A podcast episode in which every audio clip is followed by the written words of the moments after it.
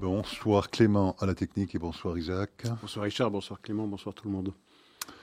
Alors Isaac, euh, démarrons tout de suite avec Israël évidemment. Alors peut-être rapidement un petit mot là sur ce, ce qui semble être un couac là maintenant avec cette rencontre entre les deux ministres des Affaires étrangères, Eli Cohen et euh, comment s'appelle-t-elle? Mangouche. Nalja Mangouche. Première femme d'ailleurs je pense à ce poste pour la Libye, qui se sont rencontrés euh, à Rome.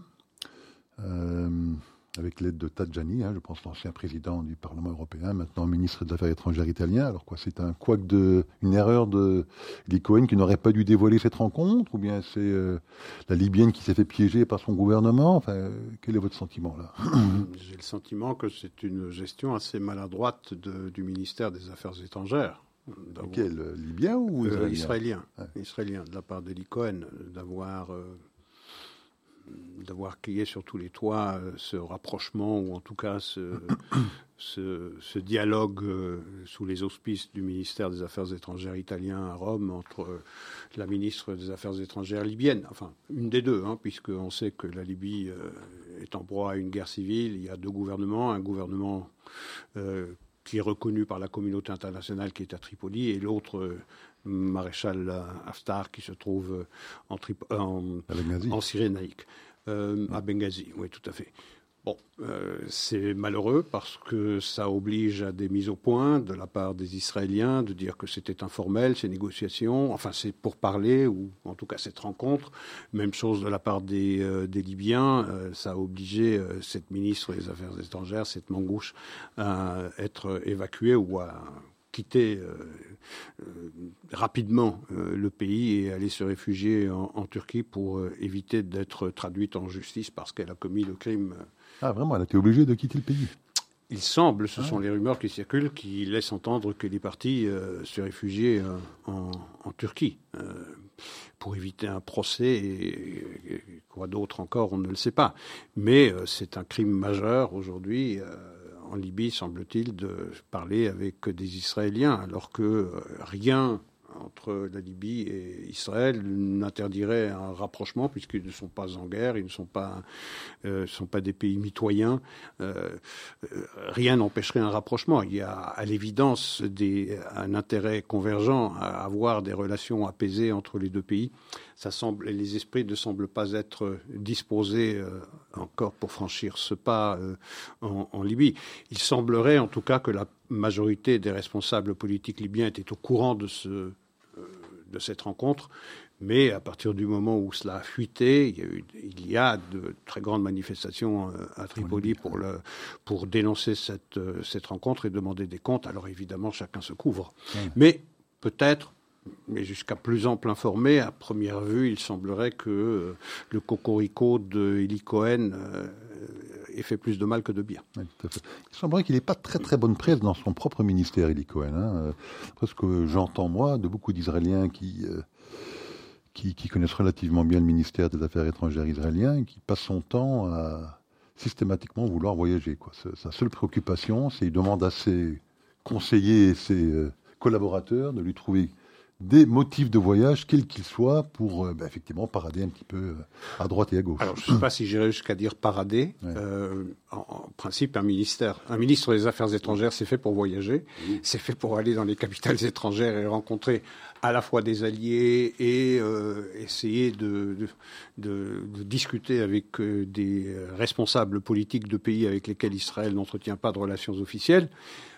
Maintenant, est-ce que c'est un couac qui laisse penser qu'il y ait un problème de, de, professionnalisme chez Eli Cohen ou une carence euh, professionnelle? Je n'en sais rien, jusqu'à plus amples informés. Je note quand même que sur un plan politique euh, en, Israël, la manière dont Israël est, est perçu par euh, l'étranger, euh, je ne pense pas que ce soit plus mal vu avec le ministère des Affaires étrangères incarné par Eli Cohen que euh, son prédécesseur.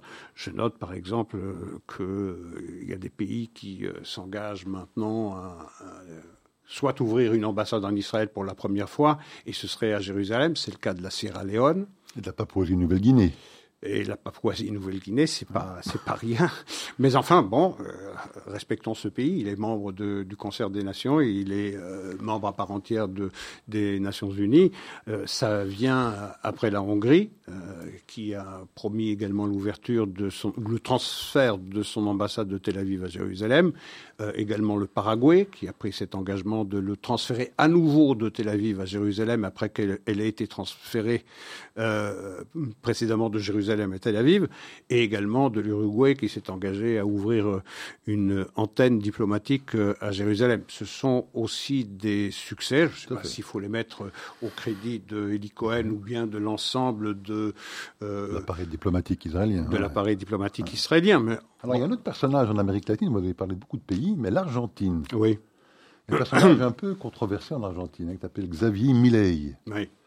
Je ne sais pas si vous en avez entendu parler. Oui, bien sûr. Il est le favori pour les élections d'octobre. Oui. Et euh, un personnage en couleur, oui. populiste, hein, disons. Euh, certains le qualifieraient d'extrême droite, peut-être. Oui, on a même été jusqu'à le qualifier de Trump argentin, donc ça dit tout. Hein. il semblerait qu'il est en tout cas euh, favori pour euh, ces élections d'octobre, mais il veut se convertir au judaïsme. Oui. Il étudie, d'après lui, la Torah, et aurait lui aussi l'intention de déplacer l'ambassade argentine à Jérusalem.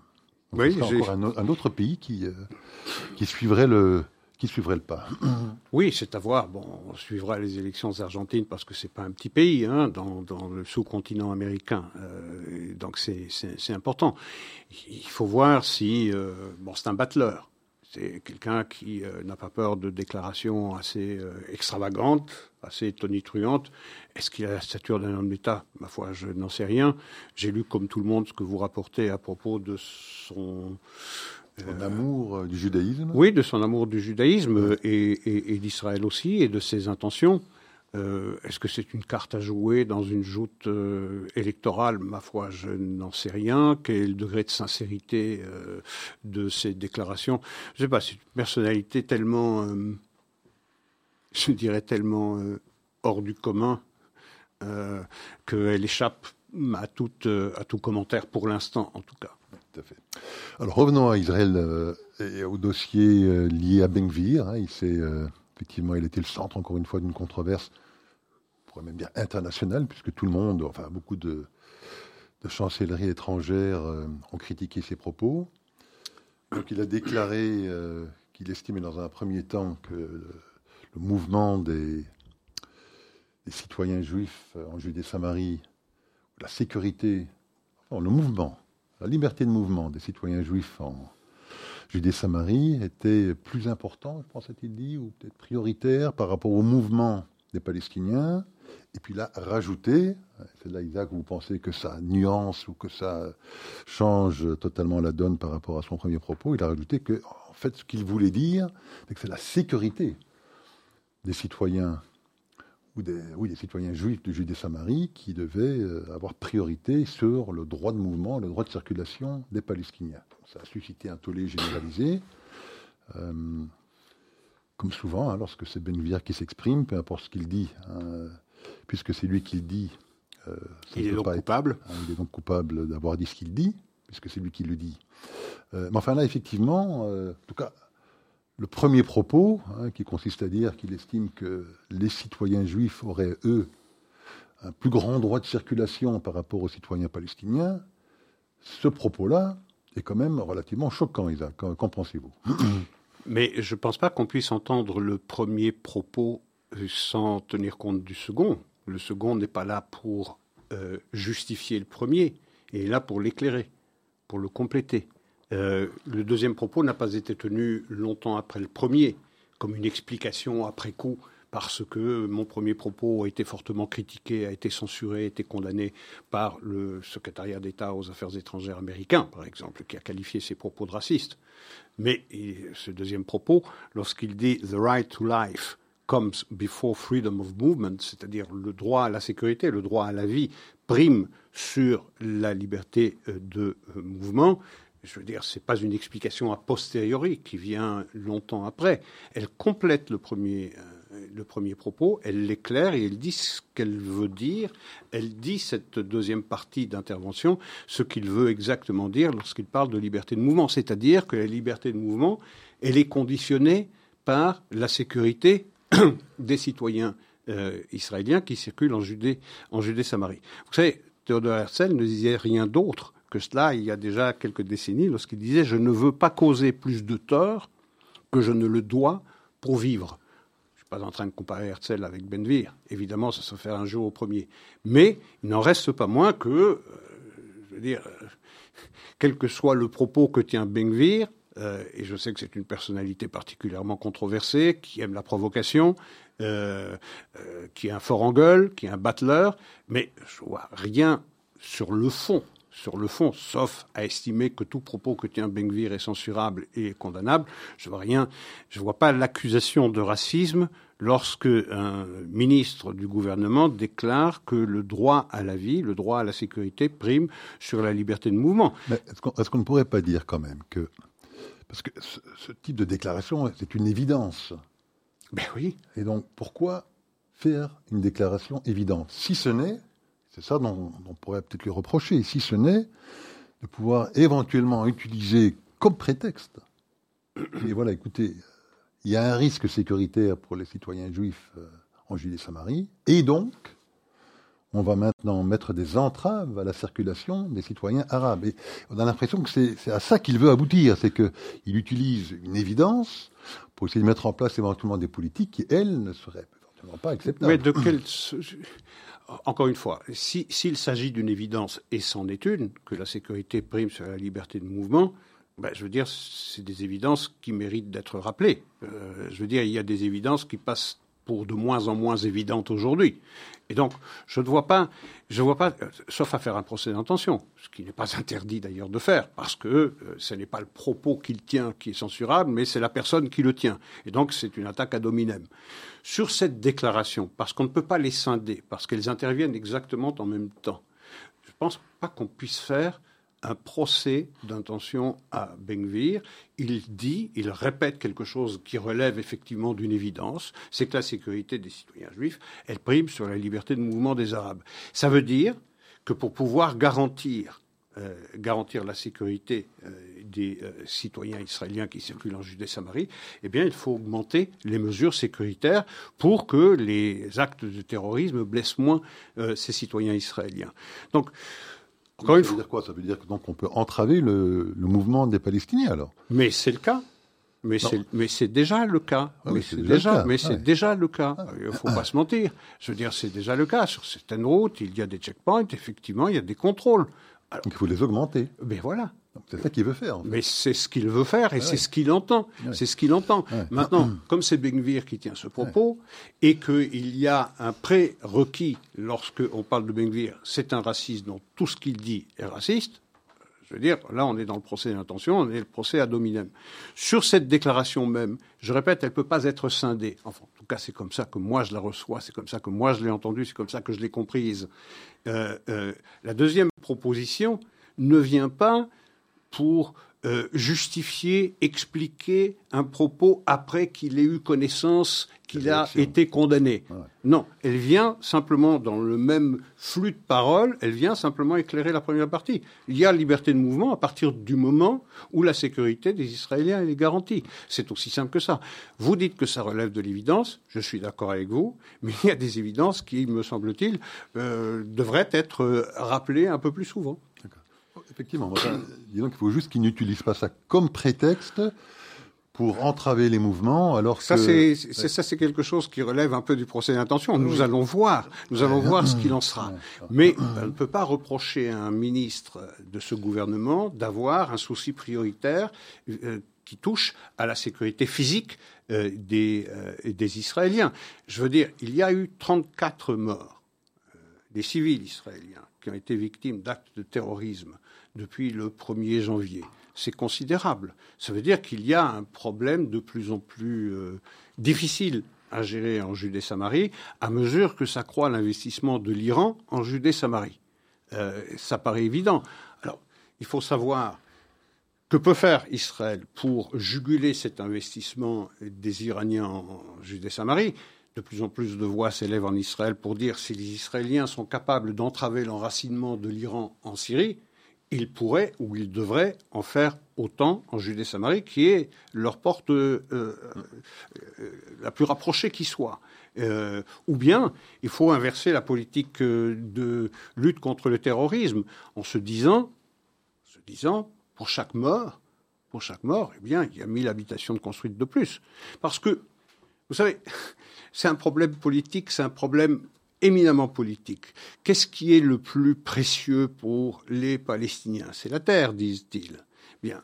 Euh, mais eux, ils pensent, ils pensent qu'ils ont le temps. Ils pensent qu'ils ont le temps, ils pensent que dans un an, dans cinq ans, dans dix ans ou dans cinquante ans, ils viendront à bout de la résilience et de la résistance israélienne et que le temps joue pour eux. Mais à partir du moment où ça menuise le territoire qu'ils espèrent un jour euh, être le berceau de leur souveraineté politique, eh bien peut-être y réfléchiront-ils et se diront-ils que le temps, au contraire de ce qu'ils pensent qu'ils jouent pour eux, joue contre eux.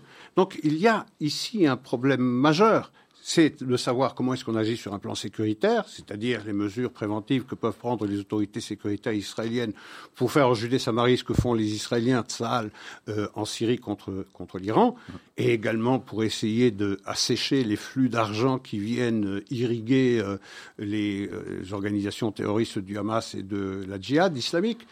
Et en plus de cela, eh bien, punir les Palestiniens là où ça fait le plus mal, parce qu'on a vu que toutes ces condamnations euh, et même les éliminations ciblées, on élimine un responsable politique ou euh, euh, d'une branche armée d'une organisation terroriste palestinienne, il est aussitôt remplacé et l'histoire recommence. Peut-être qu'il faut changer de paradigme. Ça, c'est aux Israéliens à trouver la martingale. Alors, vous avez mentionné effectivement 34 victimes depuis le début de l'année. Euh, mais il faut aussi mentionner, effectivement, je crois, maintenant, euh, j'avais noté moi hier 156, semble-t-il, c'est maintenant 157 mhm. victimes euh, de citoyens arabes, israéliens, donc d'Israéliens, disons, de confession musulmane. Tout à fait. Bon, il y a peut-être quelques chrétiens là-dedans, je ne sais pas, en tout cas, disons, arabes. depuis le début de l'année, en Israël. Donc c'est un, bon, c'est un problème endémique qui existe depuis très très très longtemps cette violence au sein du secteur arabe. Euh, les causes euh, sont multiples. Hein. On sait qu'il y a des, guerres de gangs, hein, des, des, guerres mafieuses, euh, un peu comme on voit aux États-Unis. On sait qu'il y a des, assassinats politiques. Hein. On a vu récemment, effectivement, dans certains villages arabes, des, des, politiques locaux qui ont l'intention de se présenter bientôt, d'ailleurs, je pense. Je crois qu'il y a des élections locales Mhm. qui seront organisés dans peu de temps, se faire assassiner également. Il y a euh, également, je crois, des assassinats d'honneur. Hein. il y a pas mal de.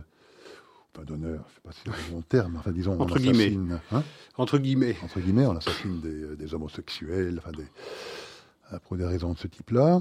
bon, il y a toute une série de causes qui sont diversifiées, qui, bon, il y avait même des, j'ai vu un, un, drame épouvantable où un père a tué sa femme et ses deux jeunes enfants. Donc il y a, il y a de tout évidemment là-dedans, toute une série de violences. Euh. enfin, 157 morts aujourd'hui, c'est euh, beaucoup, beaucoup, beaucoup plus qu'au même moment l'année dernière. Je crois que c'est quasiment le double environ. Euh. alors que l'année dernière, effectivement, on avait pour la première fois vu un léger, très léger fléchissement. Hein. Année après année, on voyait les chiffres augmenter, le nombre de morts augmenter. L'année dernière, on avait vu un léger fléchissement, environ 10% de victimes en moins. Certains disent que le gouvernement précédent avait effectivement essayé de prendre le problème à bras le corps, avait débloqué un budget de 2,5 milliards de shekels, avait mis en place au sein de la police israélienne un département spécialisé pour s'occuper de ce problème, avait ouvert des postes de police dans les municipalités arabes, euh, avait euh, organiser toute une série de raids préventifs lorsqu'ils avaient des informations qui pouvaient leur laisser penser que des violences allaient se commettre. Enfin, donc les gens pensent que cette euh, politique du gouvernement précédent a permis, en tout cas légèrement, d'infléchir cette courbe qui existe depuis longtemps. Et subitement maintenant, avec ce nouveau gouvernement, on voit euh, une réaccélération de cette violence au sein de la population arabe. Et donc ça nous ramène encore à cette discussion avec euh, Benvir. Il est responsable aussi. Hein. Il est responsable de la sécurité des citoyens juifs en Judée-Samarie, mais il est aussi responsable de la responsabilité, euh, de la sécurité des citoyens israéliens arabes en Israël. Et euh, mon sentiment personnel, mais j'imagine que vous allez me contredire, très bien. Je ne sais pas. mon sentiment personnel, c'est qu'il est quand même beaucoup moins soucieux de la sécurité euh, de ses citoyens arabes qui, qui habitent en Israël que de la sécurité des citoyens juifs qui habitent en Judée-Samarie. Quel est votre sentiment, Isaac ben, écoutez, ce serait un sentiment. Donc ça ne reposerait pas nécessairement sur des considérations objectives. Je ne ferai pas ce procès je, à. Maintenant que la sécurité des citoyens israéliens de confession musulmane ou chrétienne est aussi importante que la sécurité des citoyens juifs d'Israël, c'est une évidence. Et à ce titre-là, elle, doit être euh, rappelée. C'est totalement évident. Les deux, euh, les deux violences ne sont pas de même nature. La première violence, celle dont on parlait tout à l'heure, dans le sujet précédent, c'est une violence de nature terroriste, nationaliste. Euh, la deuxième violence, c'est une euh, violence de nature criminelle, de délinquance. Ça ne veut pas dire que parce qu'elles sont de nature différente, elles n'ont pas besoin d'être traitées simultanément. Euh, là, je vous rejoins tout à fait. et que c'est le devoir de Bengvir de traiter et l'un et l'autre, même si la nature de ces deux violences ne sont pas comparables. Maintenant, vous avez dit, avec l'arrivée du nouveau gouvernement, vous laissez entendre, mais peut-être n'est-ce pas ce que vous pensez, mais peu importe. Je constate. Voilà, c'est ça. C'est ce que j'allais dire. Si c'est un constat purement temporel, de dire que effectivement, depuis le 1er janvier, c'est-à-dire euh, l'arrivée au pouvoir de la nouvelle coalition, il y a une véritable explosion de la violence qui a effectivement doublé euh, entre 2022 et les huit premiers mois de 2023. 160 morts, euh, ça fait 20 par mois. C'est considérable, c'est énorme. Donc c'est n'est pas un problème local, c'est un problème national. Et donc ça mérite une réponse nationale d'envergure. Je ne sache pas que les mesures salutaires qui avaient été prises par le précédent gouvernement ont été annulées. Euh, ou qu'on soit revenu sur les décisions qui ont été prises, je répète, des décisions salutaires, qui allaient vraiment dans le bon sens, parce qu'il faut réduire le gap, la distance qui sépare euh, en, euh, qui sépare les citoyens israéliens de confession juive de ceux qui sont euh, musulmans ou chrétiens, et qu'il faut réduire euh, ce gap sur un plan social, sur un plan financier, sur un plan économique, parce que ce, ce, cette distance existe entre les deux, entre les trois catégories de, citoyens. Donc il y a urgence à, à, agir. Est-ce que Benvir a un souci égal du traitement de cette deuxième violence par rapport à la première? Je suis incapable de sonder le cœur et les reins de Bengvir pour dire que, en réalité, les vies non juives israéliennes lui importent moins que les vies juives. Euh, là, on tomberait dans le procès d'intention. Je ne sais pas. C'est possible. Si on estime que Bengvir est par nature raciste, ce que pour certains n'est pas, un, n'est pas une interrogation mais une évidence, euh, alors la réponse de source. Oui, les vies juives pour Benguir sont plus importantes que les vies non juives. Euh, lorsque on n'est pas convaincu du racisme supposé de eh ben, on peut s'interroger sur euh, l'incapacité des autorités sécuritaires israéliennes à agir de façon efficace pour freiner cette explosion de violence. Je le répète, elle est essentiellement de nature criminelle, délinquance, mafieuse. Est-ce que la police israélienne est capable de euh, rétablir l'ordre ou de freiner cette explosion de violence en se déployant de façon plus euh, importante dans ces communautés euh, non juives dans le territoire reconnu internationalement d'Israël, est-ce qu'il serait capable, est-ce qu'il serait bien reçu par les populations locales parce que ce seraient des policiers juifs? On pourrait déployer des policiers israéliens non juifs, il y en a et ils sont, euh, euh, nombreux.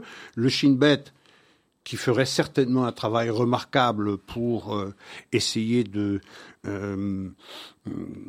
à la source, en, amont, de, prendre à bras le corps le problème, refuse de s'y engager, et c'est dommage comprends pas très bien d'ailleurs pourquoi le Shin Bet, c'est la sécurité intérieure, donc ça devrait tomber dans ses, euh, dans ses prérogatives, euh, s'y refuse. Donc il y a un problème endémique qui exige un traitement national, ça paraît, ça paraît évident.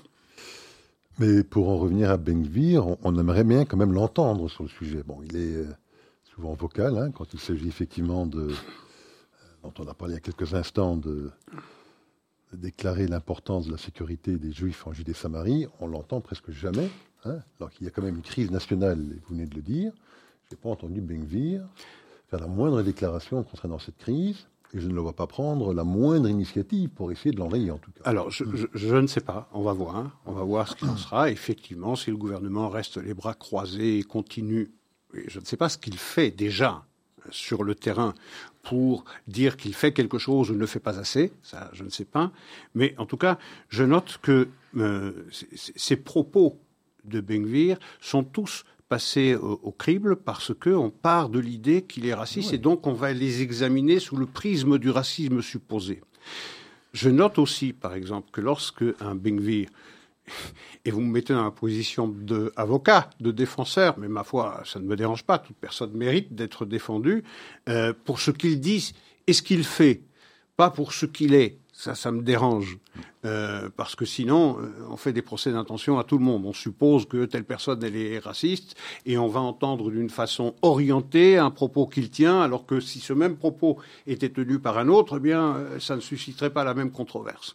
Je note, par exemple, que c'est quelqu'un qui a le souci euh, de faire valoir le droit des Juifs, par exemple, sur la prière euh, au mont du Temple. Je veux dire, là, il y a une discrimination évidente il y a une discrimination évidente, il y a un racisme évident, et ce statu quo, c'est comme ça qu'on l'appelle, euh, il est validé par la communauté des nations entières. Personne ne va contester que les musulmans seulement ont le droit de prier. Mais les juifs, non. Ils n'ont pas le droit de psalmodier, ils n'ont même pas le droit d'y aller et de souiller de leurs pieds sales euh, l'esplanade sacrée des mosquées. Mais, dès qu'il s'agit de défendre les juifs, il est toujours effectivement le premier à parler. Mais, je l'entends jamais. Mais peut-être. Je l'entends jamais. Oui, j'entends ce que vous dites. Mais défendre le droit de ses citoyens arabes, je ne l'entends jamais. Alors, je pense que tout le monde s'occupe, ah, encore une fois, ça ne le dédouane pas de ses éventuelles carences dans la défense des, je dis bien des éventuelles carences dans la défense des citoyens israéliens non juifs.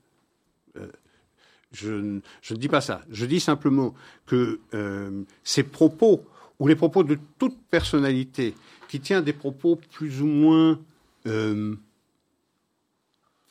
controversés, appelons ça comme ça, ou débattable, euh, suscite une polémique immédiate et une levée de bouclier immédiate. On l'a vu par exemple avec l'intervention immédiate du secrétariat d'État aux affaires étrangères américaines. Euh, en revanche, je note, et ça tout le monde s'en occupe. En revanche, pour défendre le droit des juifs et l'égalité des juifs, là, il n'y a personne qui le fait.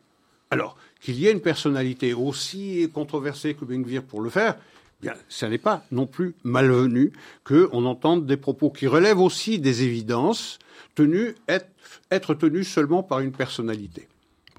Il est ministre. Hein, oui, il est ministre. donc il a une responsabilité vis-à-vis de tous ses citoyens. Moi, je ne l'entends parler chaque fois que de la sécurité ou des intérêts des, citoyens juifs. Je ne l'entends jamais se prononcer sur euh, la sécurité et les intérêts et la défense des citoyens arabes d'Israël. Je n'ai jamais entendu parler sur le sujet. Bon, Isaac, passons à un autre sujet parce que non, non, mais est un peu en désaccord C'est pas qu'on est en désaccord. C'est pas qu'on est en désaccord ou pourquoi pas être d'ailleurs en désaccord. Ce n'est pas la question. Euh, c'est qu'un homme doit être jugé pour les actions qu'il pose et les propos qu'il tient. Et les propos qu'il ne tient pas aussi. Ou les propos qu'il ne tient pas. Ok. Et euh, alors il faut juger tous les hommes à cette aune-là, à une même Encore une fois, vous savez, Comparaison n'est pas raison, évidemment. Mais lorsque vous décidez que votre chien a la rage, euh, vous noyez. Euh, ok, c'est un peu la même chose avec euh, d'autres personnalités extrêmement controversées.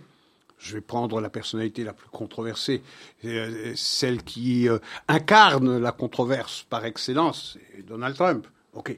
Lorsqu'il déclare, par exemple, le 6 janvier 2021, euh, dans son meeting euh, que, au Capitole, euh, au Capitole le, enfin à un miles du Capitole, lorsqu'il déclare à ses euh, électeurs ou à ses supporters qu'il faut qu'ils aillent manifester au, au, Capitole pour faire valoir leurs droits parce que cette élection a été euh, truquée, dit-il, voilà le propos qu'on a retenu de Trump. Mais il n'a pas fallu attendre deux jours pour qu'on l'entende dire aller manifester patriotiquement et pacifiquement. Or, ce Ça deuxième escamoté, évidemment. Ben, exactement comme euh, Benvir. C'est-à-dire que le deuxième propos, il éclaire le premier. Encore une fois, vous pouvez pas les dissocier l'un de l'autre. C'est un peu la même chose avec Charlottesville, rappelez-vous, en 2017, Ah oui. avec ce Raoult antisémite euh, néo-nazi, où euh, on l'entend dire, Donald Trump, il y a des gens bien des deux côtés.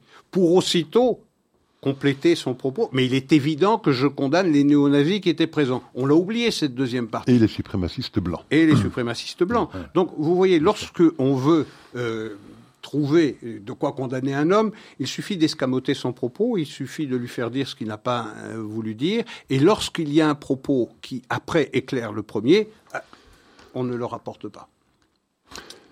Alors, en parlant de propos, alors euh, peut-être sautons sur un dossier euh, concernant un Slovène.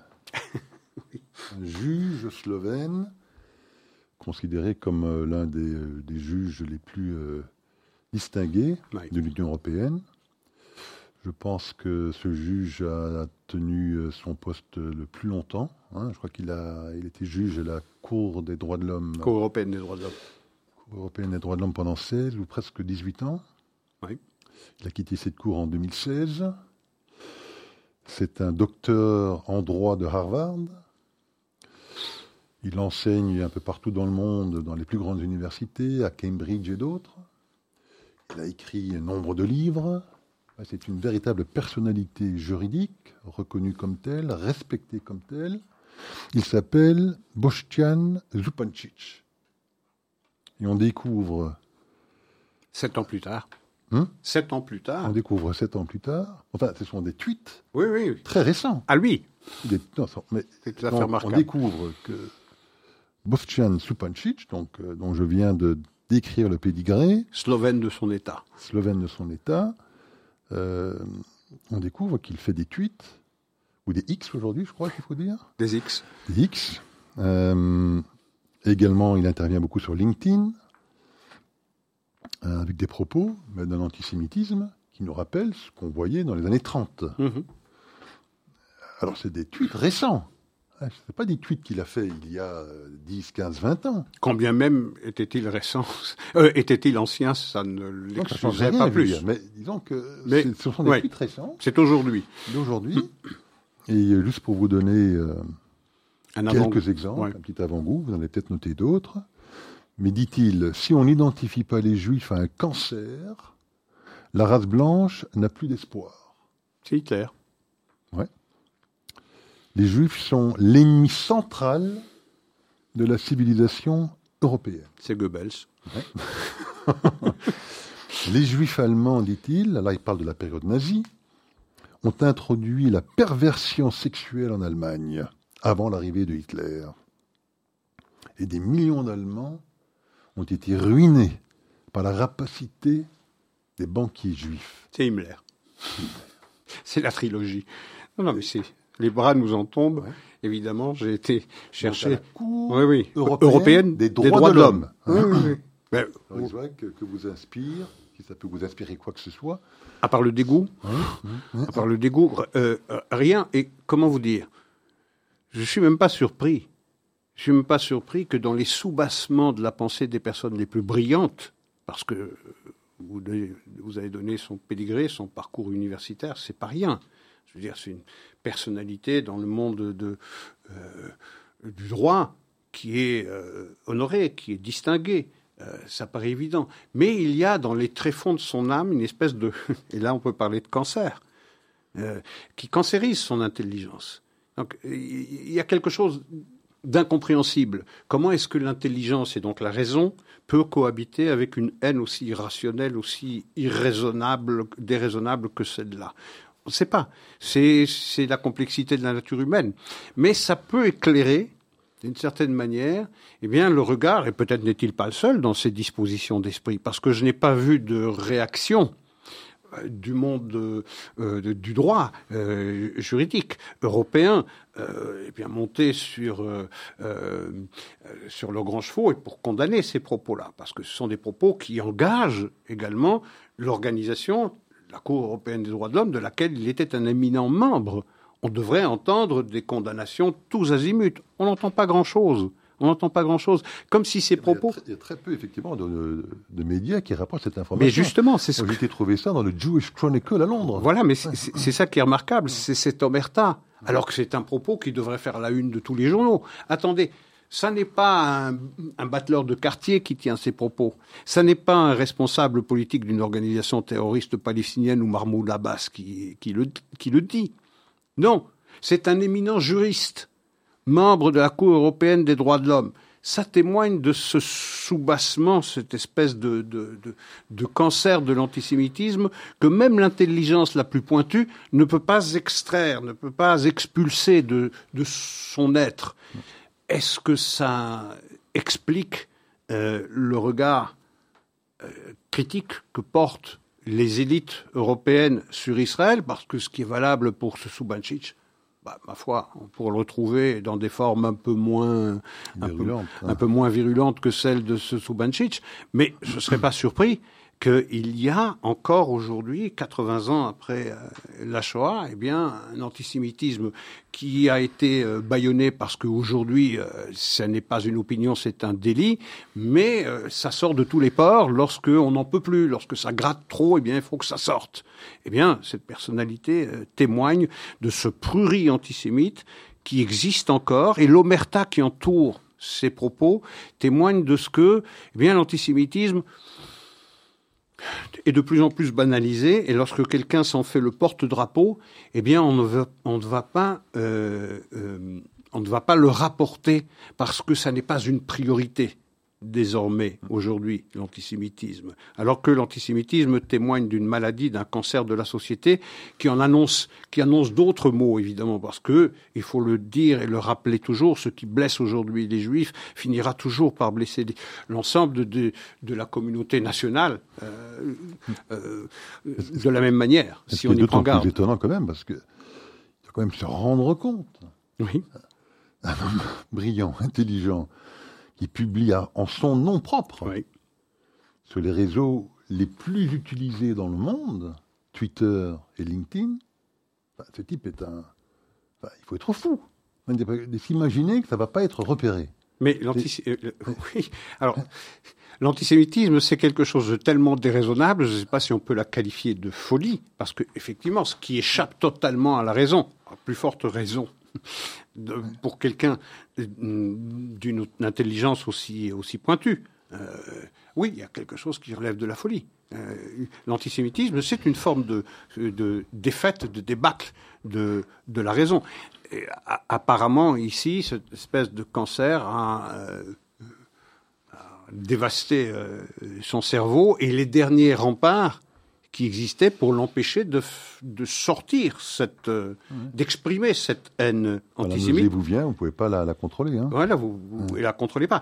Et, et les, trois citations que vous avez données, eh ben, elles relèvent vraiment. Et là, je vais pas faire le point Goodwin. Hein, je veux dire, euh, euh tirer par la manche euh, Hitler chaque fois que chaque fois qu'il y a un propos antisémite. Mais là, c'est du verbatim soit Hitler, soit Goebbels, soit Himmler. Je veux ah dire, ils auraient pu signer exactement ces propos-là. Maintenant que ça vienne d'une haute autorité euh, de la Cour européenne des droits de l'homme, qui jusqu'il y a sept ans seulement siégeait encore dans cette auguste le assemblée, le plus éminent et le plus ancien, respecté, le plus respecté, eh bien, doit nous alerter sur ce cancer qui continue de développer des métastases dans la société civile européenne.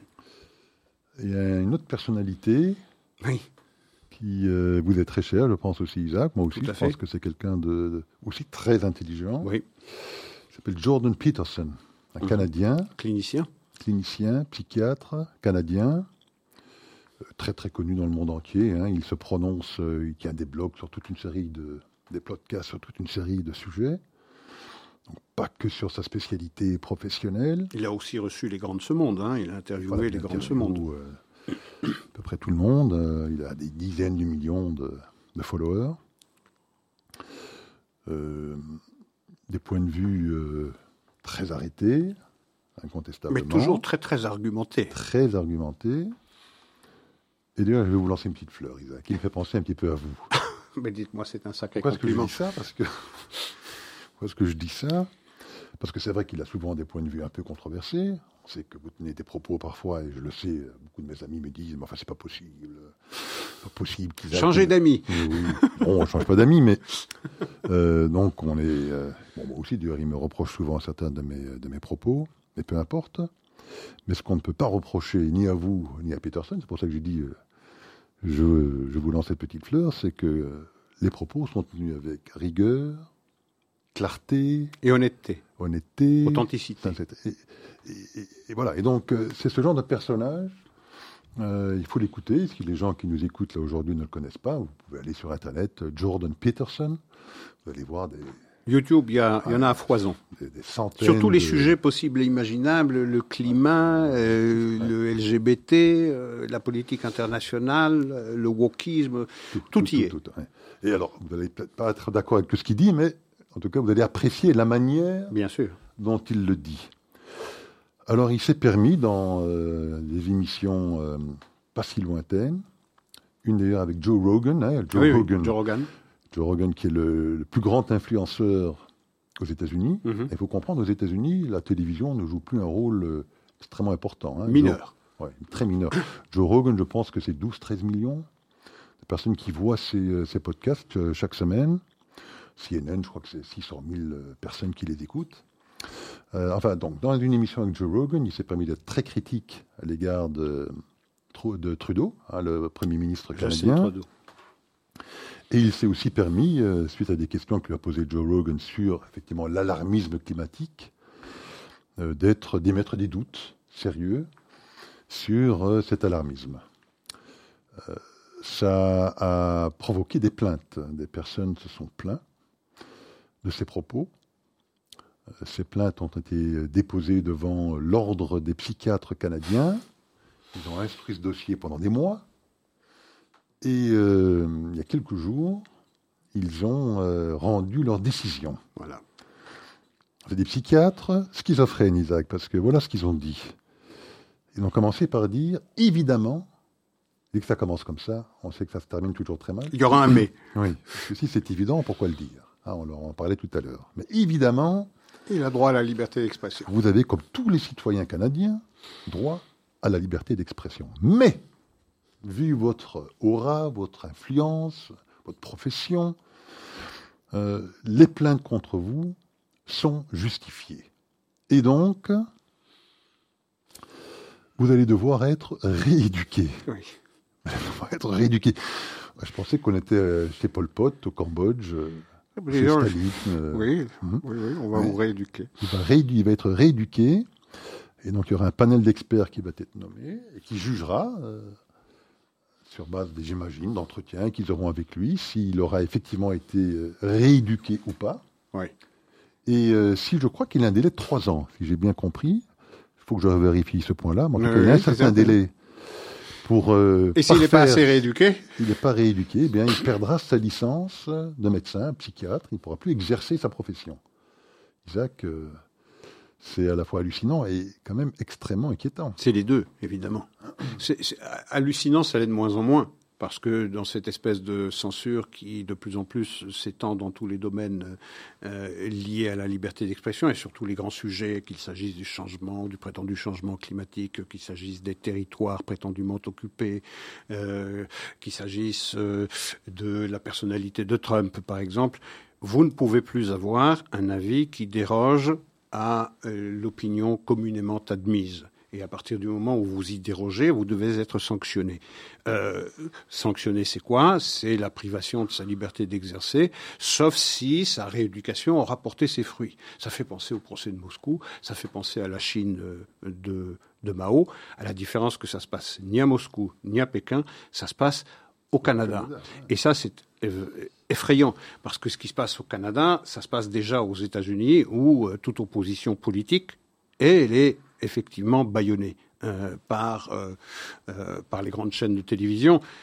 Et vous avez, bon, on a suffisamment critiqué ici, vous comme moi, les réseaux sociaux, mais c'est une, c'est une manière d'échapper à cette parole unique qui est déversée à longueur de journée et de nuit par l'ensemble, sinon la presque totalité des, des, grands médias nationaux aux États-Unis ou même en Europe. À partir du moment où vous avez une voix discordante, en France par exemple, c'est CNews, euh, détenu par Bolloré, vous avez eu cette montée euh, en puissance de euh, l'opposition euh, exigeant la fermeture de CNews parce qu'on ne pouvait pas entendre des propos prétendument racistes, xénophobes, machistes, pro-Poutine. et donc il fallait fermer la chaîne. Euh, même chose pour le journal du dimanche, quand euh, Geoffroy Lejeune en a pris la direction. Vous avez eu 40 jours de, grève des journalistes parce que il n'est pas acceptable dans l'espace public qu'on entende une voix discordante de ce qui est communément admise. Et ce que vous rapportez de Jordan Peterson, qui est une autorité extraordinaire, d'une dimension intellectuelle, mais vraiment extraordinaire, parce que, encore une fois, vous pouvez ne pas être d'accord avec ce qu'il dit, mais le, fond de son propos et la manière de euh, le décliner mérite un détour, mérite en tout cas une écoute respectueuse, euh, comme tout débat euh, normalement constitué. Mais donc ce procès qui est fait et cette promesse de rééducation au risque sinon de perdre sa licence de professionnelle en dit long sur cette espèce de cancer de wokisme euh, qui interdit de plus en plus les citoyens d'exprimer ce qu'ils pensent. Vous savez, demain, on en parlait juste avant l'émission, c'était une boutade, mais on n'est peut-être pas si loin que ça. À partir du moment où vous allez euh, publiquement euh, contester ou discuter sur la réalité de, du changement climatique et, et à cause anthropique, vous allez peut-être perdre deux points à votre permis à point de liberté d'expression. Si vous dites des territoires de Judée-Samarie qui ne sont pas occupés, vous allez en perdre quatre. Et si jamais vous dites que peut-être pour Trump, voilà pour Trump, vous êtes radié à vie. Là, c'est fini. Et votre descendance également, elle est radiée à vie. Elle ne pourra plus jamais accéder à la parole publique. Donc, il y a ça, il y a ce danger. C'est-à-dire que l'Occident a perdu le goût de débattre, a perdu le goût de euh, la diversité d'opinions. L'Occident plaide pour une diversité ethnique, ma foi, pourquoi pas, effectivement, mais la diversité d'opinions, celle-là, elle est interdite. Et donc ça, c'est une, ça, c'est un, probablement le danger le plus prégnant qui pèse sur toutes nos sociétés occidentales. Qu'a-t-il dit? Eh ben, J'ai écouté, hein, ça c'est intéressant, son discours sur le climat. Oui. Euh, L'Union européenne, ou l'Europe dans sa totalité, émet l'équivalent d'un deux millième du stock existant de CO2 par an. Mmh. Un deux millième. Et l'Europe a donc cet objectif de net zéro en 2050. Ils n'y arriveront heureusement jamais. Mais, parce qu'il n'y a qu'à regarder la pente qu'ils ont suivie depuis 20 euh, ans, hein, ça a progressé de 12-13%, le renouvelable. Pour arriver à net zéro, il faudrait une rupture de pente telle qu'elle est juste impossible. mais oui, mais tout le monde le sait.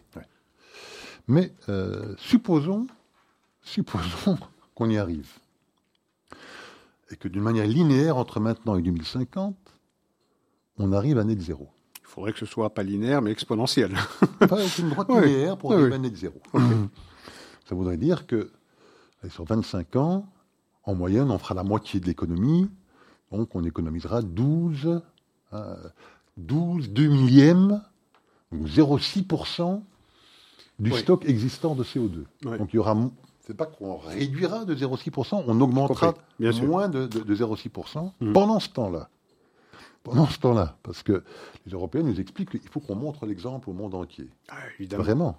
Hein, on va montrer l'exemple aux Chinois. par excellence. On va montrer l'exemple aux Chinois, aux Indiens, aux Russes, aux Indonésiens. Pendant ce temps-là. Une centrale au charbon toutes les semaines. Toutes les semaines. Et même en Allemagne. Ils vont exactement en Allemagne.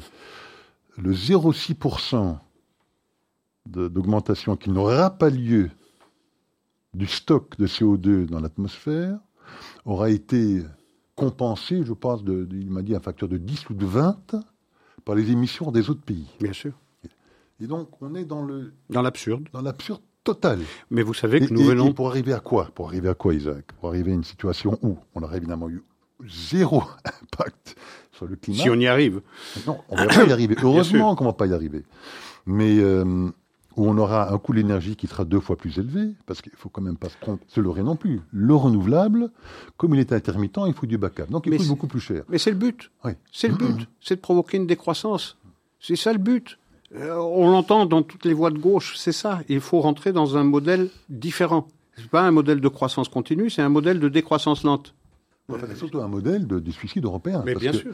Pendant ce temps-là, on va être devenir quoi? Dépendant, parce qu'il faut quand même comprendre, les éoliennes, le solaire, bah, c'est essentiellement chinois. 70% chinois. Bien sûr. Hein, toutes les matières premières, tous les métaux rares, que ce soit le lithium, le cobalt, euh, euh, le molybdum, enfin il y a toute une série de métaux euh, dont les noms m'échappent mhm. à la fois l'activité minière et de raffinage à 70% se déroule aujourd'hui. Donc on va remplacer une dépendance à l'égard de la Russie pour le pétrole et le gaz par une dépendance à l'égard de la Chine et de la Russie, ou bien de certains pays africains comme le, comme le bah, Congo d'ailleurs. Surtout la Chine, bien sûr. Pour doubler le, prix de l'énergie, qui pâtira essentiellement du doublement du prix de l'énergie? Pas vous ni pas moi, Isaac. Hein, c'est les familles les plus pauvres. Bien sûr. Hein, ou les biens de première nécessité, logement, alimentation, habillement et énergie constituent 80% de leur budget de dépenses.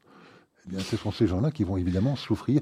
Mais les grands écologistes européens, eux, n'ont plus Mais lorsqu'on vous répète à longueur de journée euh, cette, euh, la nécessité de, euh, d'abandonner la voiture thermique, d'aller tous sur une voiture électrique, hein, d'augmenter la part du renouvelable dans la production d'électricité, je veux dire, la plupart des citoyens ont perçu ou ont intuitionné que c'est un, pratiquement impossible qu'il faut de plus en plus d'énergie, qu'il faut de plus en plus d'électricité pour les besoins les plus élémentaires des sociétés, sauf à plonger l'Europe entière dans une forme de décroissance. Mais il y a un but de cette nature, il y a un but de cette nature qui, euh, euh, qui existe.